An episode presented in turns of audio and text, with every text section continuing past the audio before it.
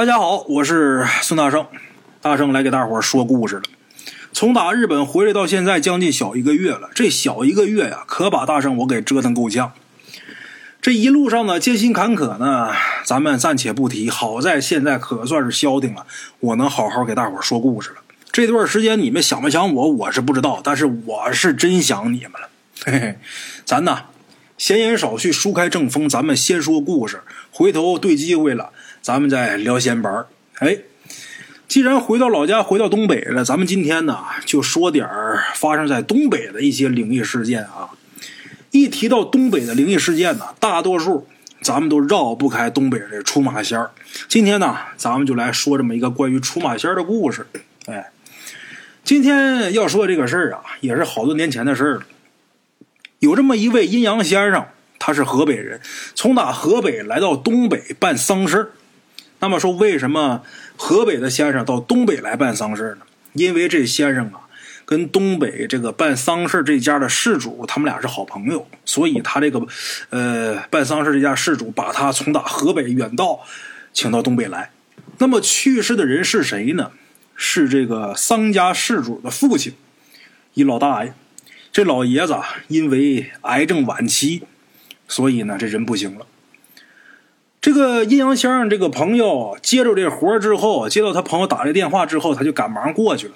等他到东北来的时候，这事主他父亲这老爷子还没死呢。不过看那架势啊，时日不多。老爷子卧床不起，眼看着进气少，出气多，这眼瞅着就不行了。哎，当时请这先生来的这事主，也就是要去世的这老爷子的儿子，怕刺激到他父亲。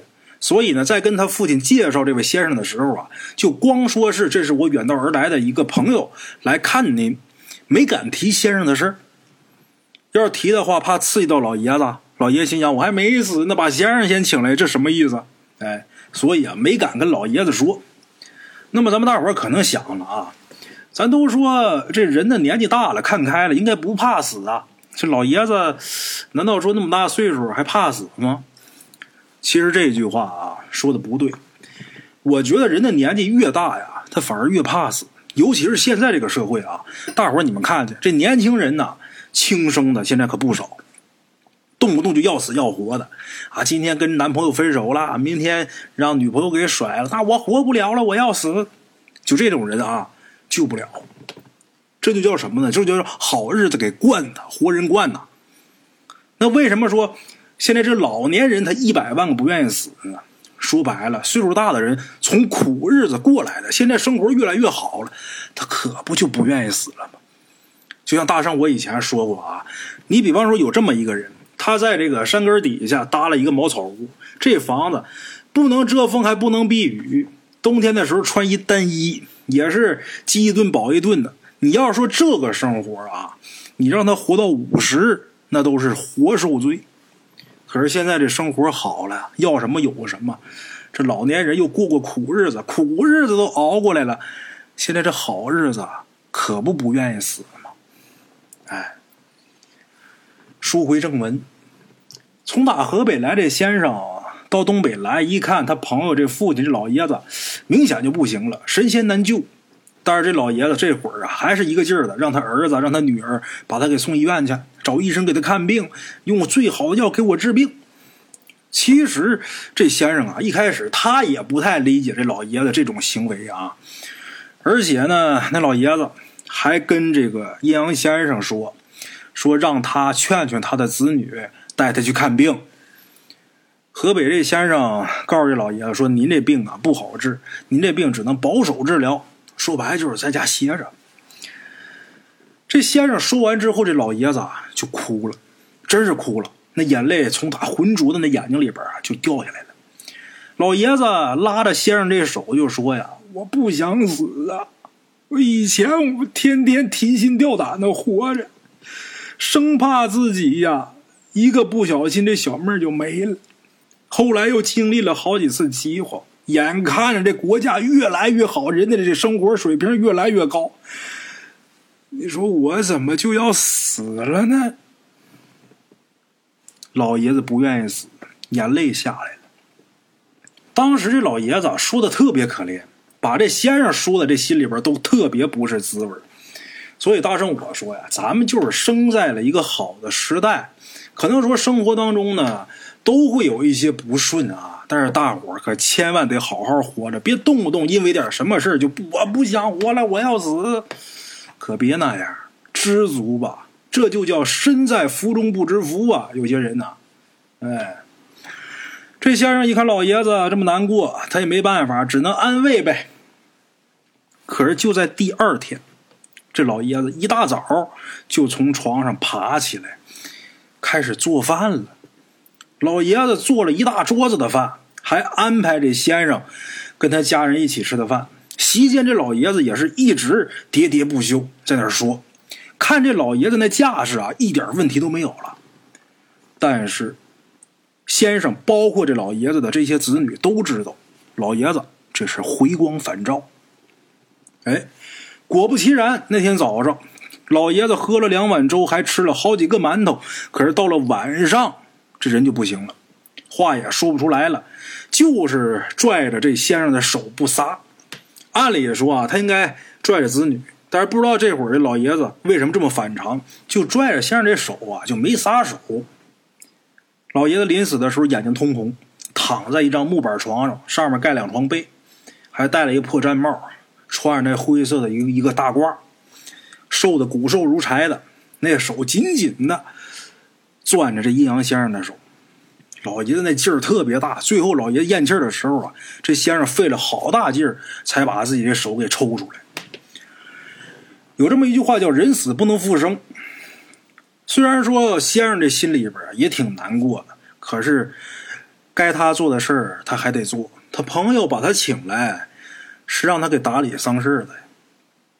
老爷子去世没多大会儿，先生呢就开始在厢房里边准备东西。没过多一会儿啊，丧事上需要的东西呢就都运过来了。这失主家里边的人呢也是越来越多。有来帮忙给搭灵棚的，有的给棺材上漆的，有垒炉灶的。说白了啊，东北办丧事尤其是农村，这是必要的步骤。搭灵棚我不多解释，给棺材上漆，这是啊咱们东北特有的。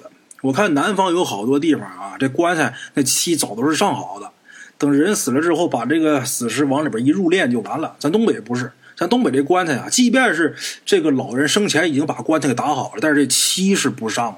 这漆只有等人咽气之后才能上。哎，大伙都来给烙忙、垒炉子的，办白事得吃席呀。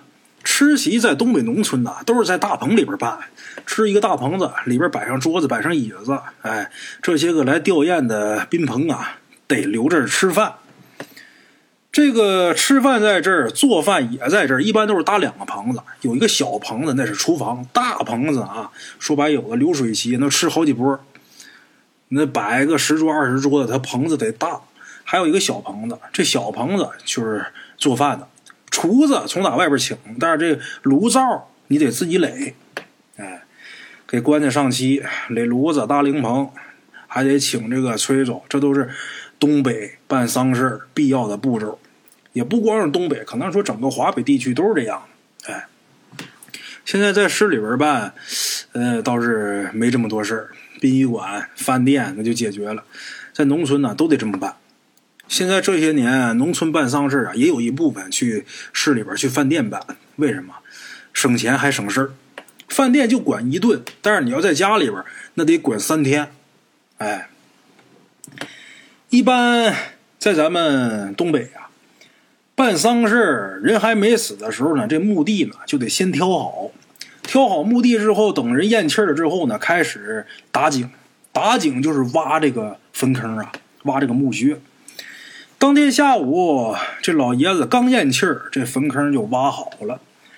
当时事主家里面那儿啊有个习俗，是他们那地方的习俗啊，就是这墓坑挖好以后，需要长孙守着这个墓坑。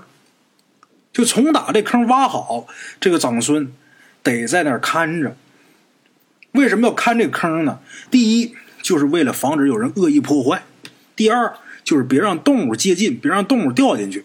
动物掉进去不吉利。咱说这个坟坑是给死人睡的，动物先进去了，这也算怎么回事啊？不吉利。那么防止有人恶意破坏，又是为什么呢？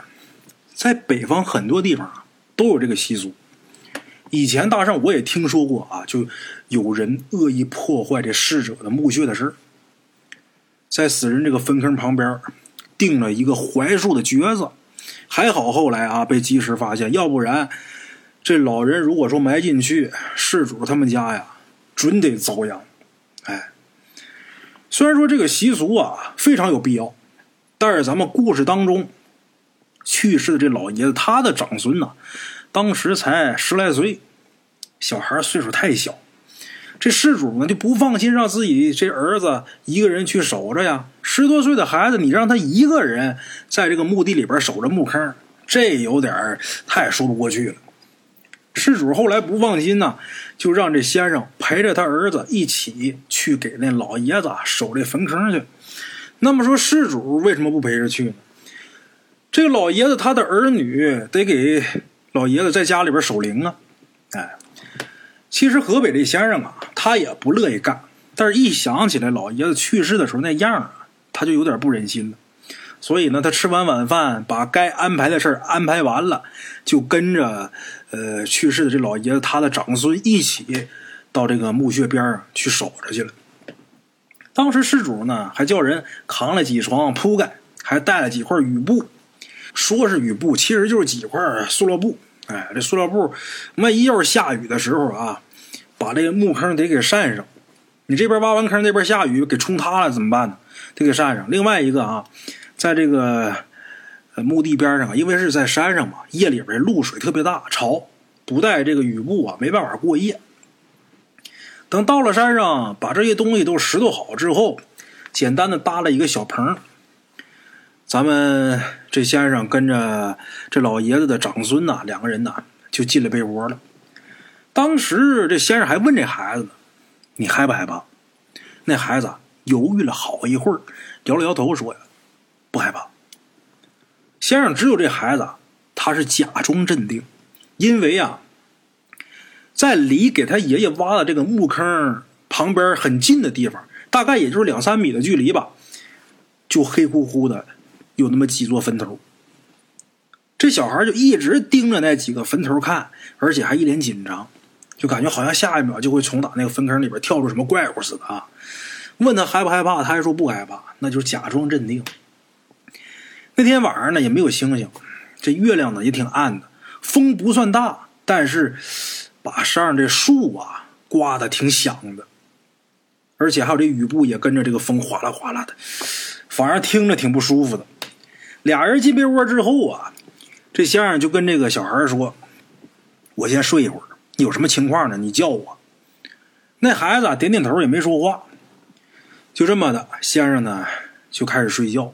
前半夜也没什么不妥的，因为当时啊，他们俩还牵了一条狗，这狗呢就拴在离他们不远的那地方有个树桩，就拴在树桩上了。如果说有人或者动物要是接近的话啊，这狗肯定会叫，会提醒。前半夜没事可怪就怪在后半夜。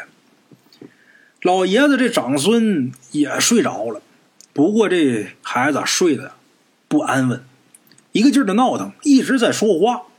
一开始这先生以为这孩子说梦话呢，可是后来仔细一听，发现啊，这小孩说的那些话呀，这先生都听不懂。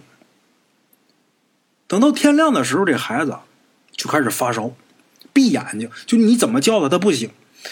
这先生一摸这孩子脑袋，烫的吓人。送到医院一量体温，四十度。好家伙，这要搁现在啊，那肯定隔离了。哎，这孩子他爸呀，就以为是自己这孩子昨天晚上在山上睡觉，所以着凉了，才导致的发高烧。但是先生啊，他却觉得这事儿可没那么简单。他是先生，他又跟这事主商量了一下，把老爷子下葬的日期啊，又往后推了几天。这小孩在医院里边住了两天院，住两天院也没见好转。这一下，这小孩他爸这事主真着急了，让先生给想办法。这先生呢，赶紧给自己朋友打电话，让自己朋友呢给这孩子烧了个替身。给这孩子把替身烧了，当天晚上的情况啊好了一点但是只不过是好了一点这人呢醒过来是醒过来了，可是浑身没劲儿，明显的精神状态啊就不对。孩子醒过来之后，这先生就问这孩子说：“那天晚上你是不是看见什么了？”这孩子摇摇头说：“没有啊，我就是做了个梦，我梦见一个穿灰色衣服的男的拉着我跑，我挺害怕的，我就叫你，但是你没听见。”先生就问这孩子：“那那男的长什么样啊？”这孩子说：“看不清脸，可是他的力气特别大，他拉着我就跑。”还跟我说他是特意过来接我的。那男的跑得特别快，就跟飞似的。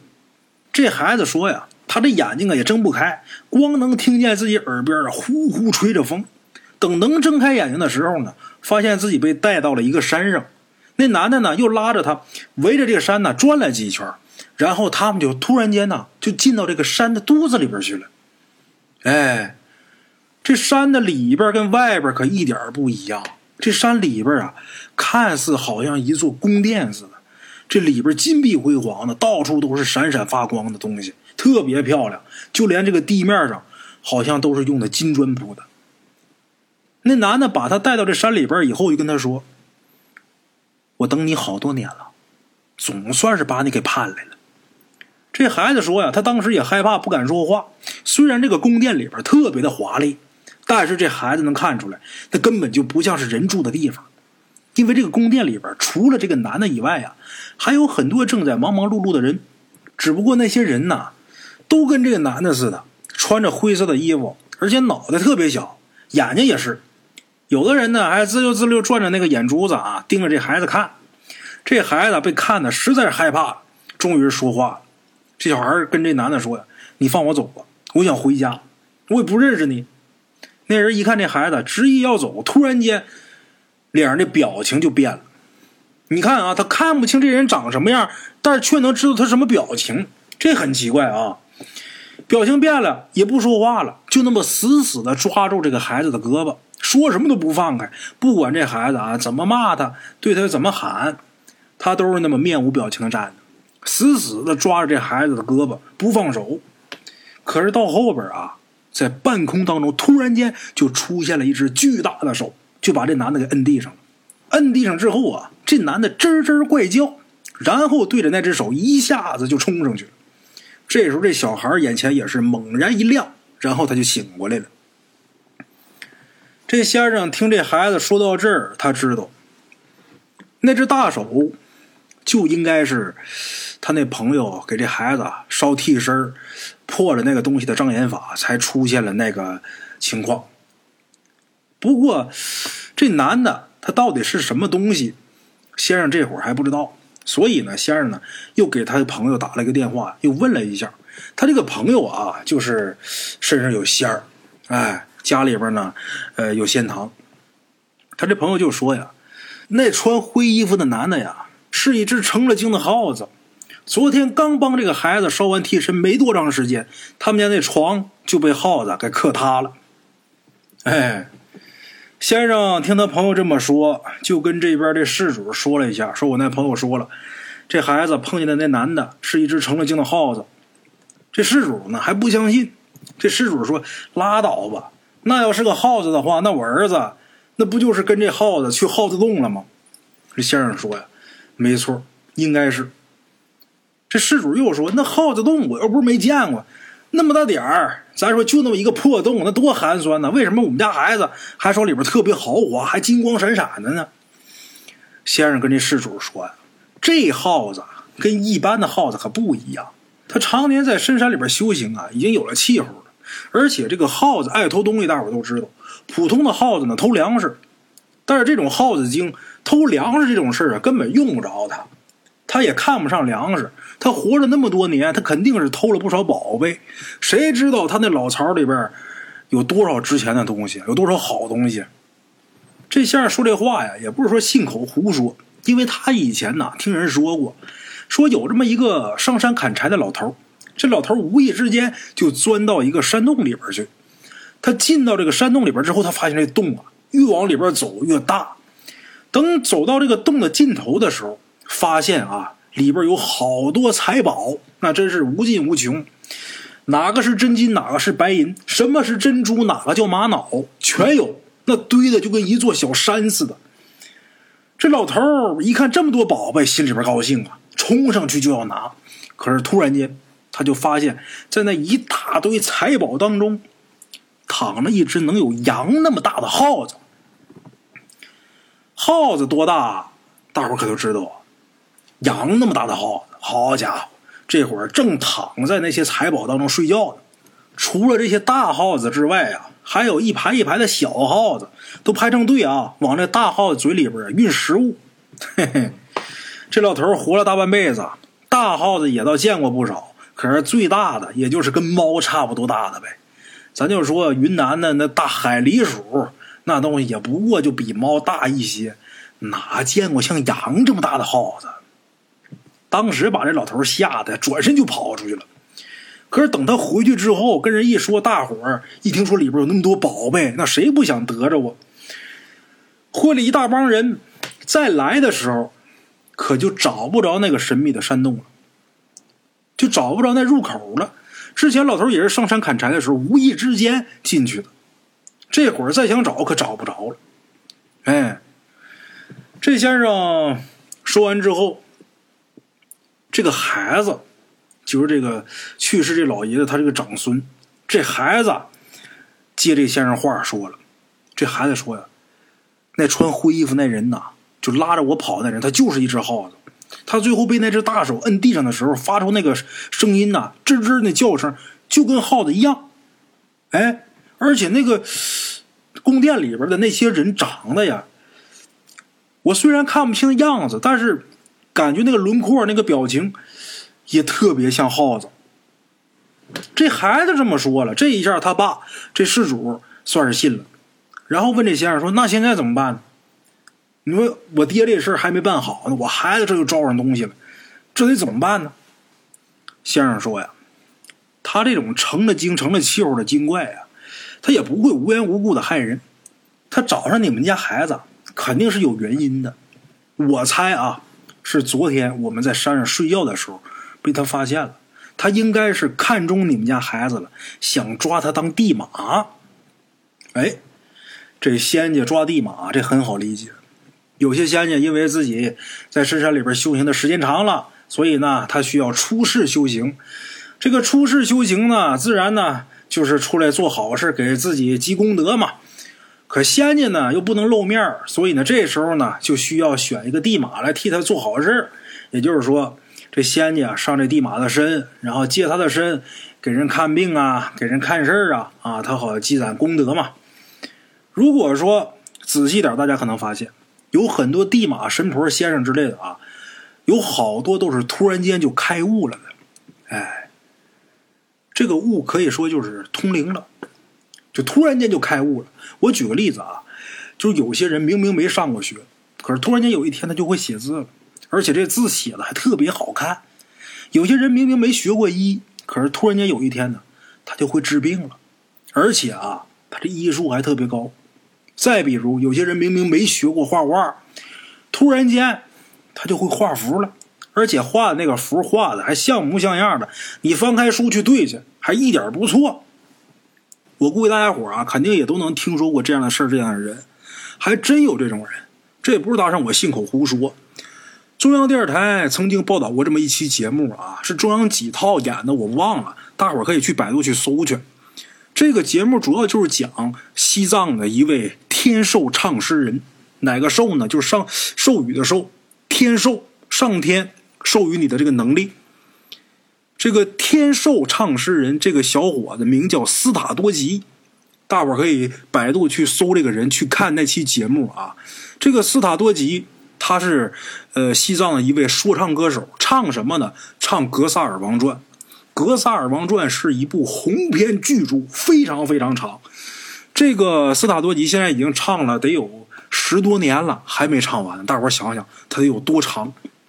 这个《格萨尔王传》啊，他这一辈子估计唱不完。就这么一部鸿篇巨著啊！斯塔多吉在小的时候，他还在上小学的时候啊。他连字都不认识多少的时候，有一天上着上着课啊，就突然间自己特别想唱，然后就开始唱。别的同学都吓坏了，以为他得神经病了呢。唯独他的老师听出来了，他唱的是《格萨尔王传》。从那以后，他就有了这个神力了。就这个能力也是上天授予的，那他怎么会的？不知道，科学家都研究不明白。这斯塔多吉就是说，他在他会唱《格萨尔王传》的前一天晚上啊，睡觉的时候，就做了一个梦，就梦见两个人啊骑着马，其中有一个他后来才知道的，那就是呃西藏传说当中的格萨尔王。哎，他就梦见这两个人呐，拿了好多书，然后让他吃，就那么厚的一部书啊，让他吃进去。他小孩害怕呀，他就在那吃吃吃吃，吃完之后也没怎么样，这梦就醒了。从那以后，他就开始会唱这个《格萨尔王传》了。之后他就到处去给人家唱啊，就包括有这个游牧的部落啥请他去，他就给人家唱这《格萨尔王》。当然，他到那儿只能唱一小段，因为这部书太长了，他唱不完啊，只能唱一小段。到哪儿？他都是最受尊敬的人，就是别人喝的水他不能喝，别人用过的餐具他不能用，他坐的那个地方永远都是按咱们的话来说就是上座，哎，他穿的衣服必须得是新的，就不能是别人穿过的衣服，就这种待遇。包括后期哈，他上学学习也不好，但是保送他去西藏民族大学，哎，你去上学，为什么？因为你是上天授予你的神力，你不是一般人。这就是天赋神能，哎，真有这种人，就像咱们今天故事里边所说的啊，就是突然间就开悟了，咱们再回到故事里边，说这个突然间开悟了呀，也有很多是仙家在指点，因为有一些地马呀，他刚上任，他什么都不会，这时候仙家呢就会告诉他，你应该怎么怎么做，哎。不过，这个仙家选地马，仙家抓地马，也不是说随便抓的。这仙家如果他是一个正修的一个仙家啊，首先他选这个地马，选这个人，这人的体质是有要求的，必须是比较灵的。说白了，通灵体质，不是通灵体质，这些仙家他也上不来，是不是？第二，这个人的人心不能坏。心坏的人呢，仙家他是正修的，他想修成正果，他找个弟子是找一个心眼特别坏的，整天干坏事的，那他这仙家不是自己坑自己了吗？心眼不好使不行，哎，所以说呀，仙家看上这个孩子，想抓他当地马，抓他当地马，那这个孩子他就得出马，就是所谓的出马仙儿。那这孩子才十多岁，你说抓他当地马，让他出马，这。不可能，咱家长也也不干呢。谁愿意让孩子这辈子就干这个呀？谁不希望自己的孩子健健康康的？可能列位老铁们都爱听鬼故事，都愿意听别人讲，都愿意看神神鬼鬼的，乐意瞅人家跳大神。真让咱们孩子去干这个，说白了，有几个能豁得出去呢？那孩子父母不乐意让孩子走这条路，都希望自己孩子平平安安的这辈子，你就平平凡凡、普普通通的长大，这就是咱们当家长的心愿。真让孩子一天，咱说人不人鬼不鬼的，让整天干这个事儿，你不心疼？我不相信。这个孩子他他爸也是如此，就是今天咱们故事当中这个事主啊，也是这样，他不愿意让自己孩子干这个，所以呢，他就问这河北来的先生，就说能不能，呃，想办法让这仙家放过我们家孩子，不希望让我们家孩子走这条道当时这先生呢，也跟他实话实说了。就说呀，你想让这仙家放过你们家孩子，这挺难的。为什么呢？因为仙家这脾气啊，他毕竟他是动物成精，他不是人，他喜怒无常。你越是不顺着他吧，他就越折磨你。有的人呢，好好的一个人，被折磨几年之后啊，活生生就给折磨成精神病。大伙还别不信啊，有好多这样的，就包括我们这听众里边就有好多经历过这种事儿的，就被这仙家给磨过的啊。被仙家给磨完之后了，同意出马之后还得打窍，那罪就遭去吧。以前就有这么一个，这人呢，就是被仙家给看上了，结果他就怎么都不同意出马，他不喜欢这东西啊，他特别讨厌，特别厌恶，他就不同意出马，结果就被这仙家给磨的呀，浑身是病，天天就喊身上疼啊，到医院去看也没有用，有的时候呢，给磨的几天不吃饭，有的时候这一顿饭能吃好几只鸡，有那么一次过年。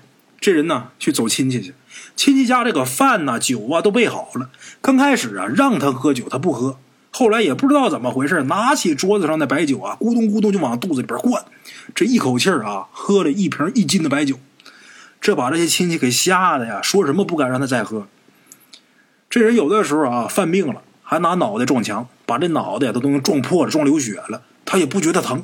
有的时候啊，成把成把的抓那个香灰吃，这还是好的。最让人觉得害怕的啊，是他时不时啊，就好像是变了个人似的。就好比这一群人正聊天呢啊，聊的正好着呢，聊着聊着，他就开始说胡话，就逮着那地上跑那鸡呀，就开始咬，咬的满嘴都是血。你说这多吓人呢？你说这时好时坏的，这病啊，把他家人都快给整崩溃了。最后实在是没办法，给他送精神病院去了，拿钱让住精神病院呗。但是没几天啊，这医院那边就通知他家人去把人给领回来。人家医院那边说了，就说呀，他这病啊，我们这边治不了。